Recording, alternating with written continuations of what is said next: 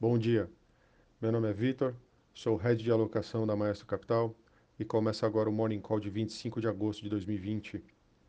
E os mercados ao redor do globo estão majoritariamente em território positivo, com os investidores refletindo as negociações comerciais entre as autoridades americanas e chinesas após semanas de tensões crescentes entre as duas maiores economias do mundo. Os mercados animaram ainda mais depois que altos funcionários dos Estados Unidos e da China disseram que estavam comprometidos em cumprir a fase 1 do acordo comercial. Uma videoconferência na noite de segunda-feira reuniu o alto escalão dos dois países para uma revisão formal do negócio. Na Europa, as empresas alemãs ficaram um pouco mais otimistas de que a economia continuará em seu longo caminho para a recuperação, depois que a pandemia corroeu gastos e investimentos nos primeiros é, meses do ano. A confiança das empresas subiu para 92,6 em agosto, vindo de 90,4 em julho, disse o IFO Institute. Além disso, o PIB da Alemanha no segundo trimestre foi divulgado nessa madrugada e sem surpresas, com queda de 9,7% na comparação trimestral, ante uma expectativa de queda de 10%. Além da geopolítica e da confiança empresarial, os investidores estão focados no progresso da vacina à medida que as economias globais reabrem em meio a novos surtos do vírus. A Moderna Inc. diz que está perto de um acordo para fornecer pelo menos 80 milhões de doses de vacinas à União Europeia. Com isso, os índices de mercado, Tóquio fechou o dia em alta de 1,35%, Hong Kong fechou o dia em queda de 0,26%, Xangai também em queda de 0,36%. Londres, nesse momento, segue em alta de 0,27%. Paris, também nesse momento em alta de 0,87%. E Frankfurt também segue em alta de 0,86%. O Dow Jones aponta para uma abertura em alta de 0,67% e o S&P aponta para uma abertura em alta de 0,42%. Por último, o Nasdaq também aponta para uma abertura em alta de 0,13%. Na agenda hoje temos o IPCA 15 às 11 horas no Brasil. Nos Estados Unidos temos os dados de confiança do consumidor do Conference Board, é, venda de novas casas e o índice de manufatura do Fed de Richmond, todos às 11 horas da manhã.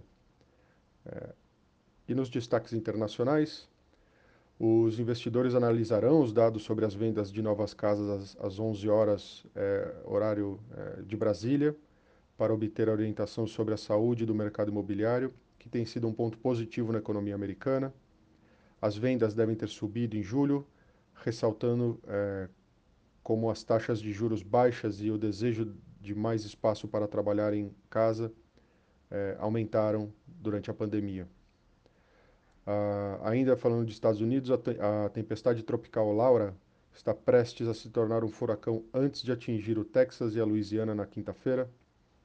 Enquanto isso, a tempestade tropical Marco enfraqueceu e foi rebaixada para uma depressão tropical. As tempestades já fecharam 82% da produção de petróleo e 57% da produção de gás natural do Golfo do México. Os futuros de petróleo, nesse momento, permanecem inalterados é, pelo impacto potencial na produção, com um barril de WTI para entrega, em outubro praticamente inalterado em 42 dólares e 60 centavos, é, enquanto os futuros de gasolina subiram um pouco devido ao temor da interrupção do fornecimento.